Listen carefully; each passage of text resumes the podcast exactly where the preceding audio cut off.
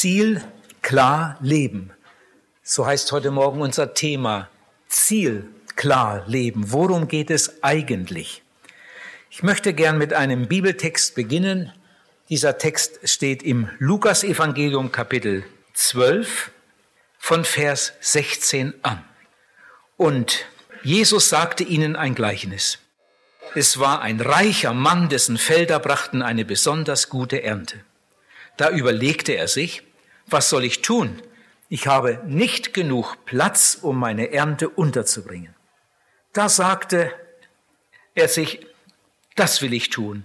Ich will meine Scheunen abbrechen und größere bauen und dahin will ich mein ganzes Korn und meine Vorräte bringen. Und will zu mir selber sagen, mein Lieber, du hast große Vorräte für viele Jahre. Ruh dich nun aus, iss, trink und sei guter Dinge. Aber Gott sagte zu ihm, du Narr, diese Nacht wird man dein Leben von dir fordern. Und wem wird dann gehören, was du aufgehäuft hast? So geht es dem, der sich Schätze sammelt und nicht reich ist in Gott. Das war aus der Bibel. Jetzt lese ich gleich noch etwas aus einem christlichen Abreißkalender. Das Blatt habe ich aufgehoben. Ich dachte, das kann ich irgendwann mal gebrauchen. Und ich denke, das passt ganz wunderbar hierher.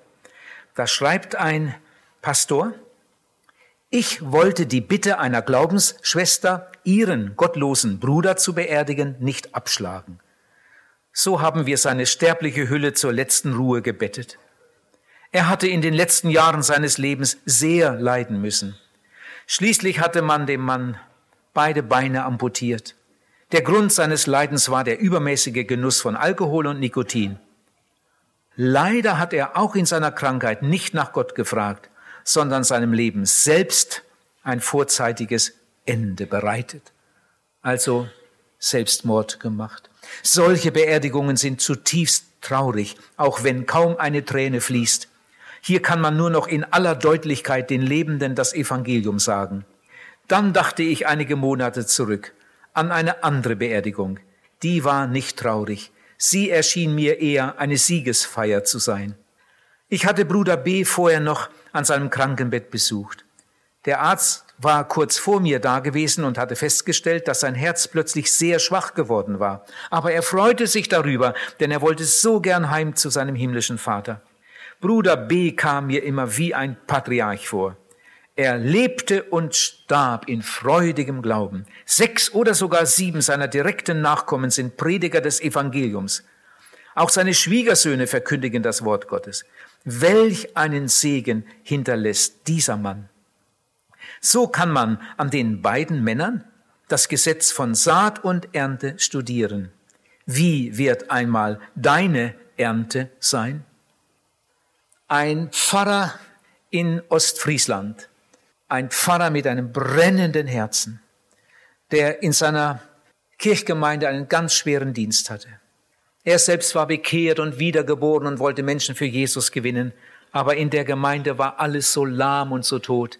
Er war erst kurze Zeit in der Gemeinde und er hat gelitten unter diesem Zustand. Er musste ständig Leute beerdigen, die er nie in der Kirche gesehen hatte.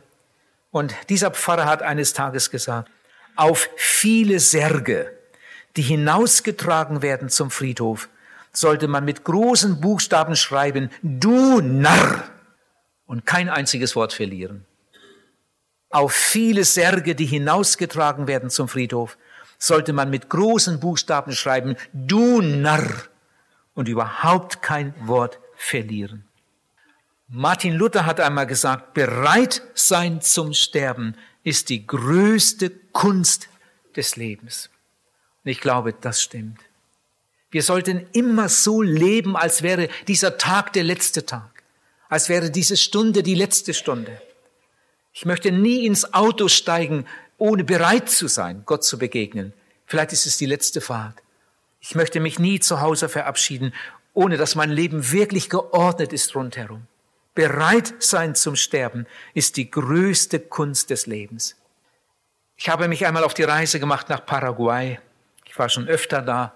Das erste Mal, das erste Mal 1982. Damals sind wir zu dritt gereist. Hildo Jans, der Evangeliumssänger, war mit. und unser Sohn, unser Daniel.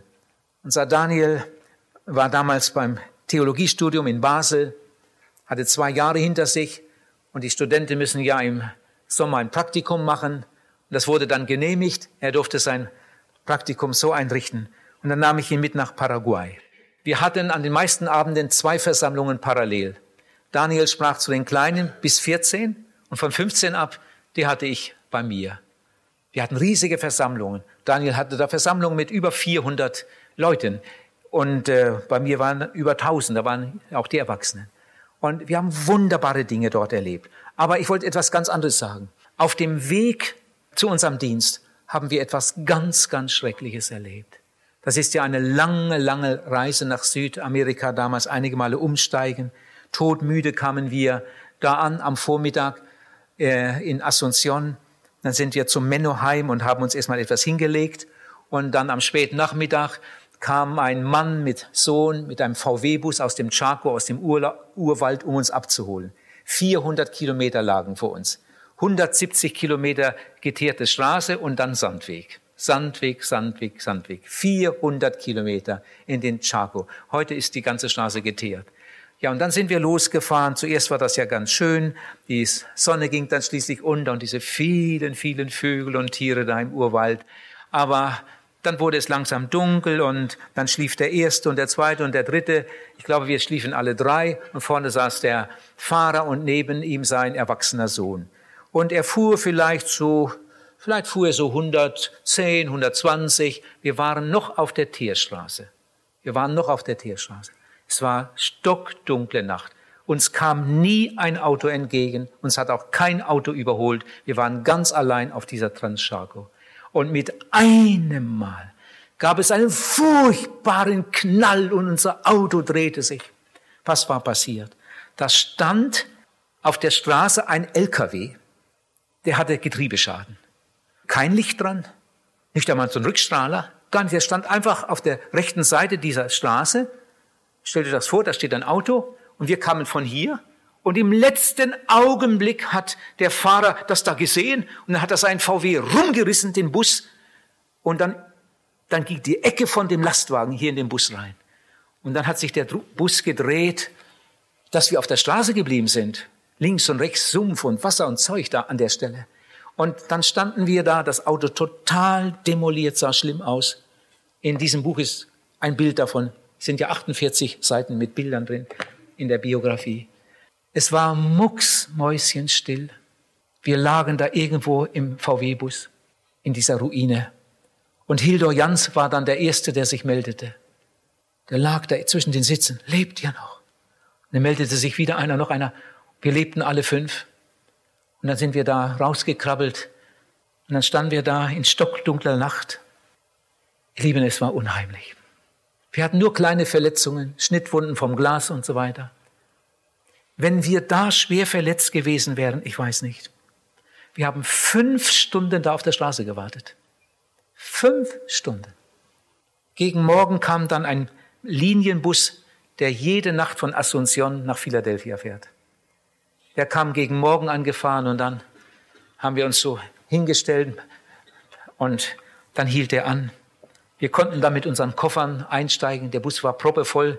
Wir saßen dann im Gang auf unseren Koffern und sind dann stundenlang weiter bis nach Philadelphia. Aber ich kann euch sagen, das Erlebnis hat mein Denken, mein Leben, meinen Dienst und noch manches in mancher Weise verändert. In der Nacht habe ich mir vorgenommen, ich möchte immer so leben, als wäre es die letzte Stunde. Ich möchte immer so Abschied nehmen, als würde ich meine Frau nie mehr sehen. Ich möchte meinen Dienst immer so tun, als wäre es die letzte Predigt. Es könnte ja so sein. Bereit sein zum Sterben ist die größte Kunst des Lebens. Gott sagt hier zu einem Mann, zu diesem reichen Kornbauern, du Narr. Du Narr. Warum war er ein Narr? Ich habe so lange darüber nachgedacht. Weil er arbeitete? Bestimmt nicht. Weil er tüchtig war? Auch nicht. Weil er viel verdiente? Nein. Weil er Erfolg hatte? Nein. Ihr Lieben, Gott will, dass wir arbeiten. Gott will, dass wir tüchtig sind. Gott will unsere Arbeit segnen. Wenn du eine Ehe hast, will Gott deine Ehe segnen. Wenn du eine Familie hast, will Gott deine Familie segnen. Wenn du einen Betrieb hast, will Gott deinen Betrieb segnen. Wenn du einen landwirtschaftlichen Betrieb hast, will Gott deine Tiere und, und deine Äcker segnen. Aber Gott will mehr. Gott will deine Seele retten. Und dafür haben die meisten Menschen überhaupt keinen Blick. Bist du bereit, Gott zu begegnen? In Amos 4, Vers 12 steht, bereite dich deinem Gott zu begegnen. Gott weiß, dass wir normalerweise nicht bereit sind. Und darum erinnert er uns daran. Er hat auch viel Geduld. Er ruft uns wieder und wieder auf. Bereite dich deinem Gott zu begegnen. Gott redet mit uns. Im Jesaja-Buch steht, wir gingen alle in die Irre wie Schafe. Ein jeder sah auf seinen Weg. Die ganze Menschheit, das ganze Menschengeschlecht geht dem Abgrund entgegen. Aber Gott will nicht, dass wir ins Verderben gehen. Gott will, dass wir gerettet werden weil wir vom Sündenfall her und durch unsere eigene Schuld alle verloren sind, von Gott getrennt sind. Darum hat Gott seinen Sohn gesandt, Jesus als Retter. Und in der Bibel steht, des Menschen Sohn ist gekommen, um zu suchen und selig zu machen, was verloren ist. Ja, warum denn verloren? Warum verloren? In der Seelsorge waren Kinder da, da habe ich etwas erzählt und wollte den Kindern etwas erklären. Dann habe ich, habe ich gesagt, wir haben gesündigt da gingen wir noch nicht einmal zur Schule. Und dann kamen wir zur Schule und wir haben weiter gesündigt. In einer einzigen Pause auf dem Schulhof kann man zweimal lügen. Und dann sagt ein Junge, oder noch öfter. Er hat es verstanden. In einer einzigen Pause kann man dreimal lügen, viermal lügen und am Nachmittag hat man es vergessen. Und am Nachmittag lügt man noch einmal. Und dann ist man lieblos zu den Eltern. Und dann hat man schmutzige Gedanken, man hat schlechte Gedanken und so weiter. Und wenn man das alles zusammenzählt am Abend, dann waren das vielleicht zwölf Sünden oder noch mehr an einem einzigen Tag. Und der Junge ist erst zehn Jahre alt. Aber mit neun hat er auch schon gesündigt, mit sieben hat er auch schon gesündigt. Der ging noch nicht einmal zur Schule, da hat er schon gesündigt. Jeden Tag, jeden Tag, jeden Tag, jeden Tag, jeden Tag viele Male. Ihr Lieben, stellt euch einmal vor, wie viele Tausende von Sünden in unserem Leben passiert sind. Und es gibt keinen Menschen auf der Welt, der sich auch nur an ein Zehntel seiner Sünden erinnern kann. Wenn du das könntest, und du wolltest bei deiner Bekehrung alle deine Sünden bekennen, dann wärst du Weihnachten noch hier. Wir würden nie fertig werden. Wir können uns nicht daran erinnern. Das kann nur Gott, weil er alles festgehalten hat in seinen Büchern. Wenn ein Mensch sich bekehrt, dann muss er sich auch nicht anstrengen und überlegen, was habe ich getan, als ich 17 war? Was habe ich getan, als ich 16 war? Er kann sich nicht mehr daran erinnern. Bei einer echten Bekehrung geht es nicht darum, dass er möglichst viele Sünden aufzählt nacheinander, sondern bei einer Bekehrung geht es darum, dass ein Mensch zu Jesus kommt und endlich einmal verstanden hat, ich bin ein verlorener Sünder, von Gott getrennt. Ich habe dem Teufel gedient. Mein Leben ist ein sündiges, verlorenes Leben, aber es tut mir leid. Und jetzt kommt er mit ehrlichem Herzen zu Jesus und sagt, Herr, es tut mir leid, vergib mir. Vergib mir alles. Ich kann mich nicht mehr daran erinnern. Vieles weiß ich noch, aber das meiste weiß ich nicht mehr. Aber du weißt es. Herr Jesus, vergib mir, vergib mir. Wasche mich in deinem Blut. Das ist Bekehrung. So bekehrt man sich. In einem Lied heißt es, Sünde schließt die Himmelstür, hält dich draußen für und für. Sünde kann da nicht hinein. Wenn du Sünde noch hältst fest und dein Herz nicht waschen lässt, kannst du niemals dort hinein. Ich habe gesündigt, du hast gesündigt, alle haben gesündigt und darum sind alle von der Herrlichkeit Gottes ausgeschlossen. Ich habe mich heute Morgen an eine Evangelisation erinnert in der Schweiz, habe das nochmal so in Gedanken ablaufen lassen, damals im Zelt. Unser Zelt stand in der Ostschweiz. Ich habe ja viel in der Schweiz evangelisiert. Wir hatten ein riesiges Zelt mit 2000 Plätzen. Und das war an den meisten Stellen auch voll und manchmal übervoll. Nun stand unser Zelt äh, nah an der Grenze zu Liechtenstein. Da ist ja Österreich und dann Deutschland und Liechtenstein und die Schweiz. Äh, die Länder stoßen da alle zusammen und da stand unser Zelt. Und jeden Abend kamen hauptsächlich natürlich Schweizer, aber auch immer Deutsche rüber und Österreicher und manche von Liechtenstein. Und jeden Abend kamen auch Menschen in die Seelsorge, um sich für Jesus zu entscheiden. Wir hatten die MEOS da. MEOS ist ein Missionswerk, das unter Ausländern arbeitet. Und damals, das ist schon einige Zeit her, gab es sehr, sehr viele Gastarbeiter in der Schweiz. Heute nennt man sie ausländische Mitbürger. Damals sagte man noch äh, Gastarbeiter, ja. Und diese Gastarbeiter konnten zum großen Teil noch gar nicht richtig Deutsch, manche konnten noch gar nicht Deutsch. Und die Meos hat übersetzt. Ich hatte fast in allen Evangelisationen die Meos mit, im Saal oder in der Halle oder im Zelt. Und dann standen hinten die Kabinen und dann konnte ich immer sehen, wenn in einer Kabine Licht brannte, dann wusste ich, ah, da wird übersetzt, da wird übersetzt. Acht Kabinen, wenn in sechs Kabinen Licht war, wusste ich, heute Abend haben wir sechs verschiedene ausländische Nationen hier. Leute aus Spanien oder aus Italien oder, oder äh, aus Jugoslawien oder Griechenland, Gastarbeiter aus anderen Ländern. Es wurde auch immer in Englisch und Französisch übersetzt. In der Schweiz gibt es ja unheimlich viele Ausländer. Und dann an einem Abend, ich bin im, Seels, bin im Seelsorgezelt und da kommt ein Spanier. Der konnte schon recht gut Deutsch verstehen, das ging in der Seelsorge. Und dieser Spanier hat sich bekehrt. Er war Gastarbeiter in der Schweiz. An einem Abend kam ein Pakistani. Der hatte in Englisch mitgehört. Der war seit einigen Monaten in Deutschland als Asylbewerber. Und nun war er einige Male im Zelt gewesen, ein Moslem, und er übergab sein Leben Jesus. An einem Abend kam ein Türke.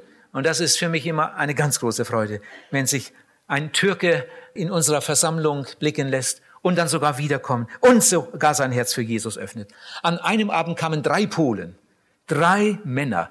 Es war im Sommer und diese drei Polen waren schon einige Male im Sommer in der Schweiz gewesen, um bei einem Bauern in der Ernte zu helfen. Und ich habe gehört, dass die Polen in diesem Urlaub, in der Ernte in der Schweiz, mehr verdienen als im ganzen übrigen Jahr in Polen. Und so kommen sie Jahr für Jahr wieder und helfen im Sommer beim Bauern in der Ernte. Aber der Bauer war bekehrt, der gehörte zur Gemeinde. Und dann hat er diese Polen mitgenommen ins Zelt. Sie kamen einige Male, waren alle drei katholisch und dann haben sie sich bekehrt. Und sie kamen wieder und wieder. Ich sah sie ja dann da. Und dann kam der letzte Abend, da kam der Spanier wieder, der sich am Anfang bekehrt hatte. Da habe ich so gedacht, warum kommt denn der wieder? Aber er kam mit seiner Frau. Er hatte seine Frau an der Hand und dann hat er seine Frau da nach vorne geführt. Und an dem Abend bekehrte sich auch diese Spanierin. Ihr Lieben, das ist so etwas Wunderbares in der Evangelisation zu erleben, wie Gott Menschen begegnet, egal welche Hautfarbe, welchen Hintergrund, welche Religion. Wer zu mir kommt, sagt Jesus, den werde ich nicht hinausstoßen. in der Bibel steht, es gibt keinen Unterschied. Sie haben alle gesündigt und sind von der Herrlichkeit Gottes ausgeschlossen. Aber Jesus macht auch keinen Unterschied, wenn ein Mensch zu ihm kommt mit dem Wunsch, gerettet zu werden. Jesus rettet ihn. Nochmal diese Bibelstelle. Bereite dich deinem Gott zu begegnen. Die wichtigste Begegnung werden wir einmal in der Ewigkeit haben. Aber die Vorbereitung, die treffen wir hier auf der Erde. Ihr Lieben, ich wundere mich oft darüber, wie töricht viele unserer Mitmenschen handeln, die sonst so klug sind. Sie haben schwere Prüfungen hinter sich und sie haben die Prüfung bestanden. Sie haben Urkunden an der Wand hängen. Sie haben es zu etwas gebracht im Leben. Aber wenn es um die allerwichtigste Frage geht, dann machen manche die allergrößte Dummheit. Sie bereiten sich auf alle möglichen Sachen vor. Natürlich bereitet man sich auf eine Prüfung vor. Man geht doch nicht unbereitet zu einer Führerscheinprüfung. Man bereitet sich gründlich darauf vor, auf eine andere Prüfung. Man bereitet sich auf eine Reise vor. Man guckt, ob der Reisepass noch gültig ist und so weiter. Und dann wird der Koffer gepackt. Was brauchen wir da? Man bereitet sich möglichst gründlich vor. Vielleicht braucht man eine Impfung oder, oder sonst etwas. Nur auf die Ewigkeit, die ganz bestimmt kommt, bereiten sich die meisten Menschen nicht vor. Warum ist das nur so? Es gibt Menschen, die bereiten sich vor auf eine Katastrophe, die vielleicht gar nicht kommt.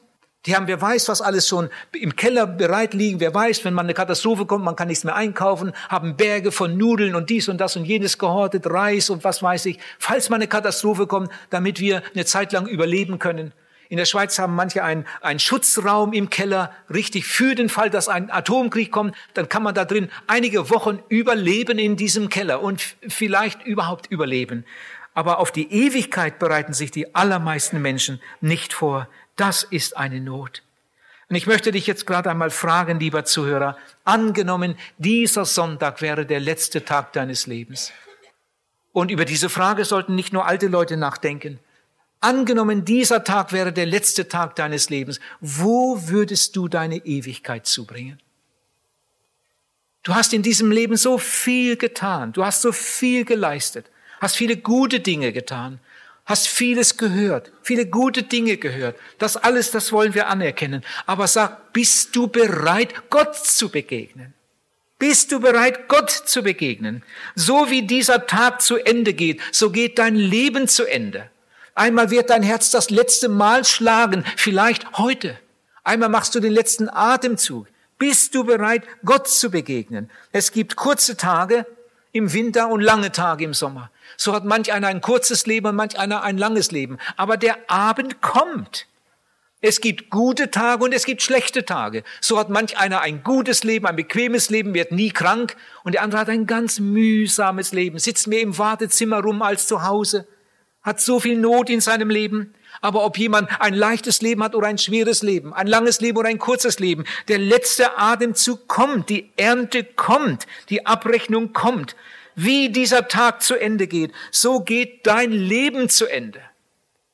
In einem Lied singen wir, ich habe es sehr oft auch von Chören gehört, es eilt die Zeit, die Stunden fliehen und niemand hält sie auf. Auch deine Jahre gehen dahin wie schneller Wogenlauf. Komm, ehe der letzte Tag versinkt, die Rettung ist dir nah, der ganzen Welt Erlösung bringt, das Kreuz von Golgatha. Ich erzähle euch noch ein Erlebnis aus der Schweiz. Eins der erschütterndsten Erlebnisse überhaupt aus meinem meiner Geschichte. Ich hatte wieder eine Zeltevangelisation irgendwo. Die Gemeinde hatte das Gemeindezentrum erweitert, vergrößert, modernisiert. Wunderbar, wunderbar. Der Prediger wohnte im Gemeindezentrum, war ein extra Eingang und da hatte er seine Wohnung.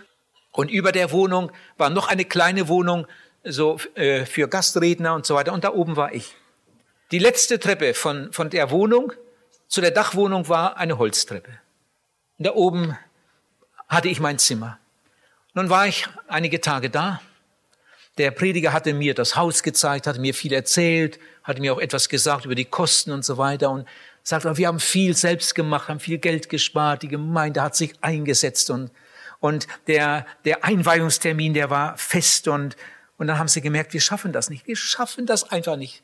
Die Malerarbeiten, wir schaffen das nicht. Und dann hat die Gemeinde beschlossen, die Malerarbeiten, die geben wir ab. Das übergeben wir einer Firma. Wir haben genug Arbeit mit all dem anderen. Und dann sagte mir dieser Prediger, aber der Malermeister hat mir ganz fest versprochen, dass er in die Evangelisation kommt. Ein einflussreicher Mann hier in der Stadt. Und wenn der kommt, wenn der sich bekehrt, hat sich das alles gelohnt. Wir, die ganze Gemeinde betet für diesen Malermeister, dass der Jesus findet. So, und dann lief die Evangelisation. Ich habe fast jeden Tag gefragt, wenn wir wieder beim Mittagessen waren, war der Malermeister gestern da? Nee, war wieder nicht da. Ich muss nochmal anrufen. Und so verging die erste Woche und dann kam die zweite Woche. Der Malermeister war immer noch nicht da. Und dann ging es dem Ende der Evangelisation zu. Jetzt weiß ich nicht mehr genau, war es Freitag oder, oder Samstag. Ich war oben in meinem Zimmer da am Beten und Studieren. Mit einmal höre ich wieder jemand die Treppe hochkommt. Diese Holztreppe, das polterte und was ist jetzt los? Und dann flog die Tür auch schon auf. Philipp, komm, komm, komm schnell nun. Und dann bin ich raus. Ich habe gedacht, das Haus brennt. So schnell bin ich, glaube ich, noch nie eine Treppe runter. Und als ich da unten ankam, war der schon beim Einsteigen. Komm schnell. Und dann ich auch rein in, in seinen, in seinen VW-Bus. Und dann brauste der los. Der hat überhaupt nicht dran gedacht, dass eine Geschwindigkeitsbegrenzung gibt. Aber das war gerade so die, die Hauptstraße, raus aus der Stadt. Und dann ist er gefahren. Und ich wusste immer noch nicht, was los ist. Das musst du sehen, das musst du sehen. Und dann bald waren wir beim Zelt. Oh.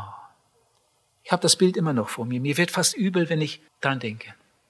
Die Straße, da die Eisenbahnschienen, der Bahnübergang mit dem Blinklicht und genau in dieser Ecke hier, ihr könnt euch das vorstellen, ja, die Kreuzung, die Straße, die Eisenbahn und hier in dieser Ecke, dieses große Feld, das hatte die Zeltmission von einem Bauern bekommen für die Zeltarbeit. Ein riesiges Feld, also Gras. So 20 Meter vom Zelt weg oder 25 Meter vom, von der Straße weg stand das große Zelt.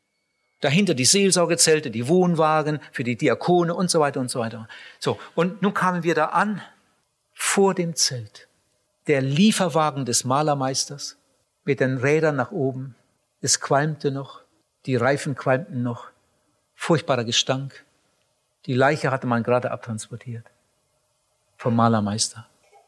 Es gibt nur eine Erklärung. Der Mann hat wahrscheinlich zum Zelt geguckt, wahrscheinlich mit einem schlechten Gewissen. Ich habe doch versprochen und jetzt ist fast rum und ich war immer noch nicht da. Er hat das Blinklicht übersehen. Er wurde vom Zug erfasst und dann fing sein Lieferwagen sofort Feuer. Diese vielen Farben da, Farbverdünner, das brennt ja wie Zunder. Und er verbrannte in seinem eigenen Auto. Ich bin nicht ausgestiegen. Ich konnte das nicht aushalten. Ich gesagt, fahr zurück. Umgedreht. Dann war ich in meinem Zimmer. Ich konnte an dem Nachmittag fast nichts anderes denken. Ich war immer nur bei diesem Auto da. Ich hatte das immer vor Augen. Dieser Mann wurde eingeladen, nochmal eingeladen, nochmal eingeladen. Der war so etwas über 50 Jahre alt. Er hat sogar versprochen, ich komme, aber er kam nicht.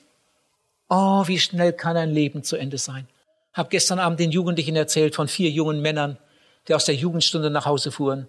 Zwei bekehrt, zwei nicht bekehrt. Es gab einen Unfall und alle vier waren tot. Kurz nach der Beerdigung kam ich dorthin zum Evangelisieren. Das ganze Dorf stand noch unter Schock.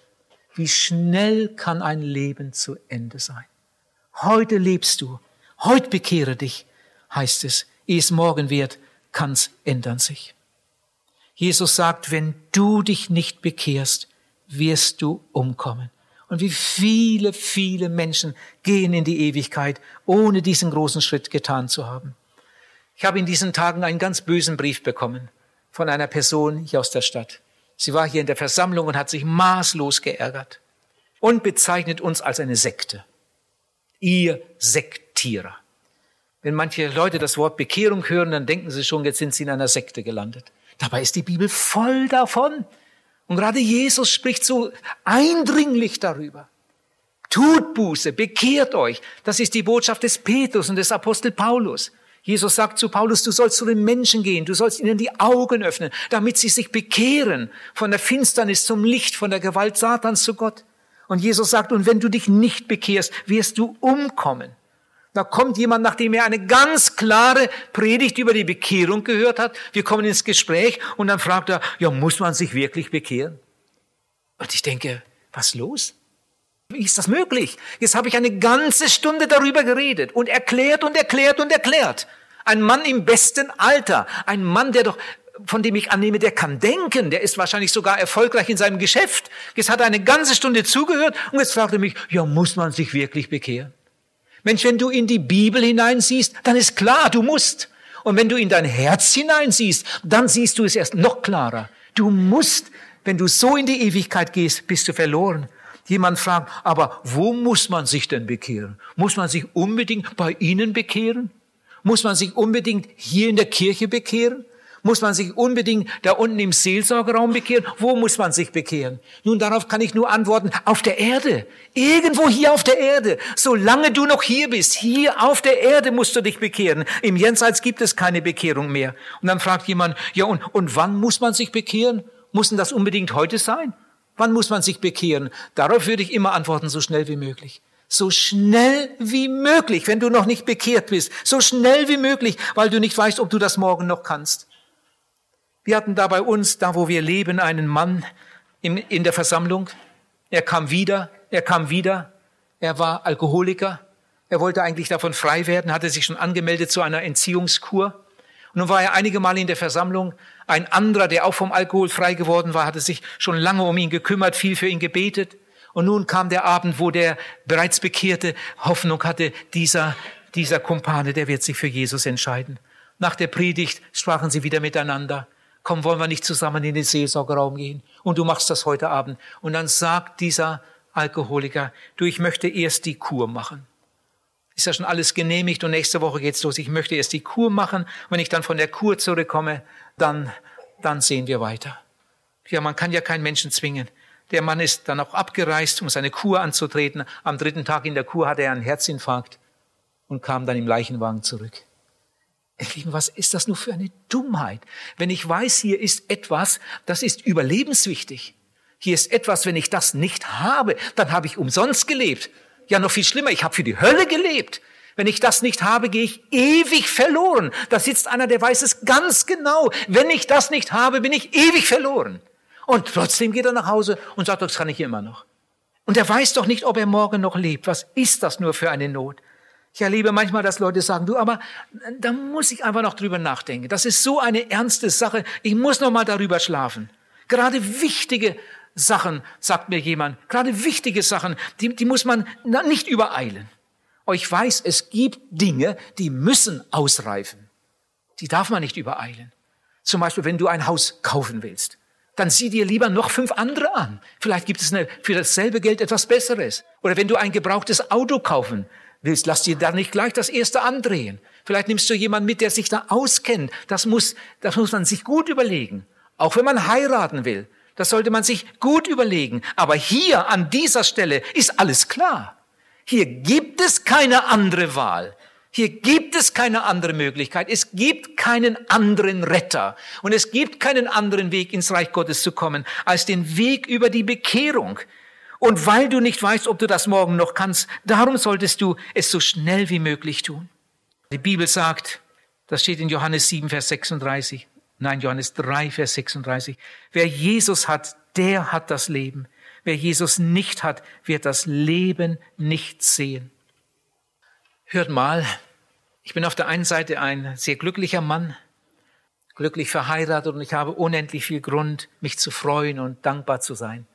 Auf der anderen Seite bin ich manchmal ein richtig bedrückter, trauriger Mensch, muss ich schon zugeben. Mich quälen in meinem Dienst oft zwei Dinge. Die quälen mich richtig. Es gibt Menschen, die werden oft eingeladen. Die werden wieder und wieder eingeladen. Man hat sie lieb, man möchte, dass sie gerettet werden. Aber sie haben kein Interesse. Die kommen nicht. Und dann kommt jemand und sagt mir das. Ich habe Papa wieder eingeladen. Ich habe ihn so gebeten, dass er doch wenigstens einmal mitkommen soll. Aber er will nicht. Er will das einfach nicht. Das sagt mir ein 15-jähriger Junge. Papa will nicht. Er will damit nichts zu tun haben. Ja, aber dich lässt er hierher. Ja, das ist ihm egal, was ich mache. Der kümmert sich nicht um seine Kinder. Er kümmert sich auch nicht um seine eigene Seele. Und der 15-Jährige sitzt da mit Tränen in den Augen. Papa will einfach nicht. Aber wenn der so stirbt, dann ist er doch ewig verloren. Und ich möchte so gern, dass Papa gerettet wird. Aber er will nicht. Ihr Lieben, da könnte ich mal mehr mitweinen. Warum sind die Menschen nur so brutal gegen ihre eigene Seele? Aber dann gibt's noch ein anderes Problem. Und das ist fast noch größer für mich. Also das quält mich beinahe noch mehr. Es gibt Menschen, die kommen mit. Die kommen sogar zweimal mit. Die kommen sogar dreimal mit. Es gibt sogar Menschen, die haben schon, wer weiß, wie viele Predigten gehört. Es gibt Menschen, die haben in einer Evangelisation fünf Predigten von mir gehört. Ich habe es ihnen erklärt, so gut ich konnte. Und dann kommt der letzte Abend und sie gehen nach Hause und sind nicht bekehrt. Da sitze ich manchmal da und denke, was, warum ist das nur so? Habe ich das nicht gut genug erklärt? Habe ich nicht, nicht genug gebetet? Oder was ist los? Oder stimmt hier irgendetwas nicht? Die Leute sitzen da und hören und hören und hören und gehen nach Hause mit ihrer ganzen Verlorenheit. Sie leben in der Sünde und sterben in der Sünde. Das ist eine unheimliche Not. Zum Glück gibt es auch immer wieder das andere und das gibt dann auch wieder Grund zur Freude. Es ist dem Menschen gesetzt, einmal zu sterben, danach aber das Gericht. Das ist eine unerbittliche Tatsache. Der Mensch muss sterben. Aber die Bibel fügt ebenso unerbittlich hinzu, danach aber das Gericht. Sterben ist die eine Tatsache, Gericht ist die andere Tatsache. Und in Hebräer 10, Vers 31 steht, fürwahr, es ist schrecklich, in die Hände des lebendigen Gottes zu fallen. Das habe ich mir nicht ausgedacht, ich würde nie so etwas sagen. Es ist schrecklich, in die Hände des lebendigen Gottes zu fallen. Und je mehr du gehört hast vom Evangelium, umso größer ist deine Verantwortung. Was willst du einmal im Gericht antworten? Wenn Jesus fragt, warum hast du nicht geglaubt? Warum hast du dich nicht bekehrt? Warum warst du nicht wiedergeboren? Warum bist du mir nicht nachgefolgt? Warum, warum, warum, warum? Und du wirst auf tausend Fragen nicht eine Antwort geben können. Das steht in der Bibel. Und da gehen die Wege dann endgültig auseinander. Da spricht Gott sein großes Entweder oder. Entweder ewiges Leben oder Gericht und Verdammnis. Da werden viele, viele Fragen aufsteigen, aber es gibt nur noch eine Antwort zu spät. O Ewigkeit, du Donnerwort, wie der Dichter es sagt in einem Lied. O Ewigkeit, du Donnerwort. In Vers 20 haben wir gelesen, in diesem Kapitel Lukas 12, Vers 20, da sagt Gott, du Narr, du Narr. Das wird er auch zu einigen von euch sagen, weil ihr euch nicht bekehren wollt. Hier sitzen Leute, die wissen ganz genau, ich bin nicht gerettet und jetzt gehst du wieder raus, ohne dich zu bekehren. Ich hoffe, dass heute Morgen sich viele bekehren, aber es werden sich nicht alle bekehren. Du Narr! Dieser Mann war kein Dummkopf, er war sehr erfolgreich. Andere haben ihn beneidet und bewundert. Aber die größte Kunst des Lebens ist nicht eine gute Ernte. Die größte Kunst des Lebens ist nicht eine, eine Doktorarbeit oder ein guter Jahresabschluss. Bereit sein zum Sterben, sagt Martin Luther, das ist die größte Kunst des Lebens. Ich zitiere nochmal den Pfarrer aus Norddeutschland. Auf viele Särge, die hinausgetragen werden, auch aus evangelikalen Gemeinden, auf viele Särge, die hinausgetragen werden, sollte man mit großen Buchstaben schreiben, du Narr, und kein weiteres Wort verlieren. Bereite dich, deinem Gott zu begegnen. Manche leben in einer unverzeihlichen Gleichgültigkeit. Das kann ich immer noch. Später mal. Ich hatte eine, einen Dienst in Kirgisien. Schon lange her. Damals war der eiserne Vorhang noch da. Normalerweise durfte ich das gar nicht. Ich hatte jemanden gefunden, der gut Russisch spricht und sich da gut auskennt, der mich begleiten wollte. Und dann sind wir über Moskau nach Kirgisien gereist und habe da gepredigt. Es war gewaltig. Oh, das war gewaltig. Als ich dann Abschied genommen habe nach einigen Tagen, also alles heimlich, alles heimlich, da, da, da. Als ich dann Abschied genommen habe, gab es noch so eine Brüderversammlung und dann haben sie mich verabschiedet. Äh, also so viele Küsse habe ich noch nie an einem Tag gekriegt. Wow. Und dann immer so, wow, so voll drauf. Das war für mich ganz fremd, sowas kannte ich überhaupt nicht. Ah, die waren so dankbar. Da sind so herrliche Dinge damals geschehen. Ihr Lieben, und jetzt hört, in der Versammlung war ein junger Mann, den haben sie überredet mitzukommen. Der wollte eigentlich gar nicht. Sie haben ihn überredet mitzukommen und dann war er da. Und dann kam die Predigt. Und diese Predigt ging dem unter die Haut. Aber der wollte sich nicht bekehren, der wollte was vom Leben haben, der hat sich eher über mich geärgert. Wenn ich das gewusst hätte, wäre ich nie mitgegangen. Aber die Gläubigen haben ihn immer wieder bearbeitet. Und dann eines Tages gab es eine Gelegenheit auszusiedeln nach Deutschland. Einige Verwandte waren schon hier und dann kam er auch als Aussiedler nach Deutschland. Mit diesen Frommen da in Kirgisien wollte er nichts mehr zu tun haben. Und dann kam er in die Gegend von Paderborn und überall wohnten die Frommen. Überall waren die Christen. Und dann haben sie ihm einen Einladungszettel gegeben, da war mein Bild drauf. Eine Evangelisation mit Willem Pals. Nun wollte er doch gerade fliehen und nun war er schon wieder mittendrin. Der hat sich so geärgert. Da überall Gemeinden, überall gläubige Leute, sogar in der Firma, in der er arbeitete. Und dann hörte er davon, man kann auswandern nach Paraguay. Da hat er sich dann die Papiere besorgt und dann ging's los. Und eines Tages ist er dann nach Paraguay geflogen und wollte da ganz neu anfangen. Und jetzt hört und staunt.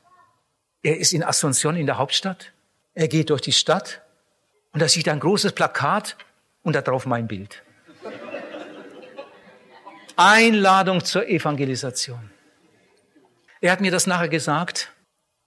Er hat da gestanden und am ganzen Leibe gezittert. Das war ihm, als, als ob Gott hinter ihm herlief. Und dann war ihm mit einem Mal, als wäre das seine letzte Chance. Gott wollte mich retten in Kirgisien, aber ich wollte nicht. Gott wollte mich retten da in der Gegend von Paderborn, aber ich wollte nicht.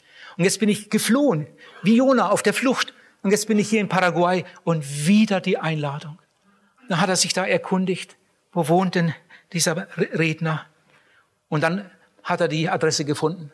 Dann kam er zum Menno-Haus, wo ich war. Am Nachmittag kam der Hausvater und sagt, hier steht ein Mann vor der Tür, der möchte unbedingt mit dir sprechen. dann kam er zu mir ins Zimmer, dann stand er da zitternd. Das erste, was er sagte, ich möchte mich bekehren. So kam er zu mir. Ich möchte mich bekehren. Geht das jetzt? Haben Sie Zeit? Dann hat er mir die Geschichte erzählt. Und bald waren wir dann da am Bett, auf den Knien. Mit vielen Tränen hat er sein Leben Jesus übergeben. Der hatte noch gar keine Arbeit gefunden, der war gerade angekommen. Gott war ihm nachgegangen, hatte ihn gefunden. Und dann vergingen Jahre und ich evangelisierte irgendwo in Deutschland. Mit einmal steht der Mann wieder vor mir und sagt mir, das hat doch nicht so geklappt. Eine Frau hat er da gefunden und die hat er mitgebracht. Und jetzt ist er wieder in Deutschland und hat Familie. Aber so interessante Geschichten, was man da manchmal so erleben kann. Ihr Lieben, ich komme gleich zum Schluss. Jemand hat einmal gesagt, und das glaube ich, Zehn Jahre deines Lebens sind nicht so wertvoll, nicht so wichtig wie die Stunde, in der Jesus dich ruft. Und ich glaube, für einige ist diese Stunde seine Stunde. Im Matthäusevangelium finden wir 19 Mal das Wort sofort. Jesus rief jemanden sofort. Jesus sprach mit einem anderen, sofort stand er auf. Sofort folgte er ihm nach. 19 Mal das Wort sofort in einem Evangelium. Wenn Jesus dich heute ruft, bitte überleg nicht lange. Überleg nicht, was du noch alles vorher besorgen musst. Das kannst du alles hinterher erledigen. Jetzt solltest du aufstehen und zu Jesus kommen und dein Leben ihm geben. Ich will euch noch ein Beispiel erzählen aus dem Leben von Moody. Moody, diesem großen Gottesmann. Moody hatte eine Evangelisation in Chicago, ganz am Anfang seines Dienstes, er war noch sehr jung. Und an einem Abend kamen Brüder von verschiedenen anderen Gemeinden, die wollten Moody kennenlernen und wollten gern hinter der, nach der Predigt mit ihm sprechen und, und ihn dann wohl auch einladen oder was. Die wollten unbedingt mit ihm noch ein Gespräch haben. Und Moody wollte das auch. Und dann hat er, er sagt später, den größten Fehler seines Lebens gemacht. Er hat am Ende der Predigt gesagt, ungefähr so, die Evangelisation geht weiter. Ihr habt heute Abend eine ernste Predigt gehört. Bitte, schiebt das jetzt nicht auf die Seite. Denkt darüber nach. Denkt darüber nach. Betet darüber. Kommt wieder morgen Abend. Und morgen Abend werde ich euch eine Gelegenheit geben. Und da werde ich euch einladen zur Seelsorge. Aber jetzt geht nach Hause. Denkt darüber nach. Beschäftigt euch mit der Predigt. Und morgen Abend sehen wir uns hier wieder. Er wollte ja mit den Predigern reden. Und dann hat er die Versammlung entlassen Statt zur Seelsorge einzuladen, statt den Leuten, den Verlorenen jetzt eine Gelegenheit zu geben, hat er gesagt, kommt morgen Abend wieder. Und dann saß er mit den Brüdern da zusammen und es wurde spät. Sie haben über alle möglichen Dinge geredet und mit einem Mal hören sie das Feuerwehrhorn nach ein paar Stunden. Damals ist halb Chicago in Asche gelegt. Die Häuser in Chicago bestanden fast alle nur aus Holz. Damals war Chicago noch eine Kleinstadt. Und es kam, war so ein warmer, war ein warmer Wind in der Nacht. Man kann fast sagen Sturm. Das Feuer sprang von einem Haus zum anderen über. Eine Frau hatte am späten Abend nach der Versammlung noch ihre Kuh gemolken. Und da war ihre Petroleumlampe umgekippt und das Stroh hatte Feuer gefangen. So war es angefangen. Und dann sprang das Feuer von einem Haus zum anderen. Und halb Chicago ist damals in Asche gelegt. Und viele Menschen sind umgekommen. Viele Menschen sind umgekommen. Auch viele Menschen von denen, die bei Moody in der Versammlung waren. Unbekehrte. Ihr Lieben, Moody ist fast durchgedreht. Moody ist fast nicht damit fertig geworden. Der hat sich selbst angeklagt und ich hab Schuld, ich hab Schuld, ich hab Schuld. Menschen sind verloren, weil ich ihnen nicht die Gelegenheit gegeben habe. Die Brüder mussten mit ihm reden und ihn trösten und sagen, du, du hast es doch gut gemeint und Gott weiß es und so weiter und so weiter. Und schließlich hat er das dann auch irgendwie verwunden und hat weitergemacht. Und er hat in späteren Jahren immer wieder gesagt, das war der größte Fehler meines Lebens. Da saßen Menschen in der Versammlung, die ganz genau wussten, ich bin verloren und ich habe ihnen nicht die Gelegenheit gegeben. Ihr Lieben, mit einer solchen Schuld möchte ich auch nicht leben. Ich bitte euch, ich bitte euch, die ihr noch nicht bekehrt seid, bitte, bitte verlasst dieses Haus nicht. Bitte kommt in den Seelsorgerraum und übergebt Jesus euer Leben. Ich bitte ganz besonders die, die schon in den mittleren Jahren sind, die älter sind, vielleicht schon zu den ganz Älteren gehören. Bitte komm heute und bring dein Leben in Ordnung mit Jesus. Oh, der Herr möge dir helfen und möge dir Mut geben. Paulus fragt in Römer 2, Vers 4, merkst du nicht, dass dich Gottes Liebe zur Bekehrung ruft? Merkst du nicht, dass dich Gottes Güte zur Buße leiten will? Ich hoffe, du hast es gemerkt und antwortest und kommst. Und dieser Tag wird der größte Tag deines Lebens. Der Herr helfe dir. Amen.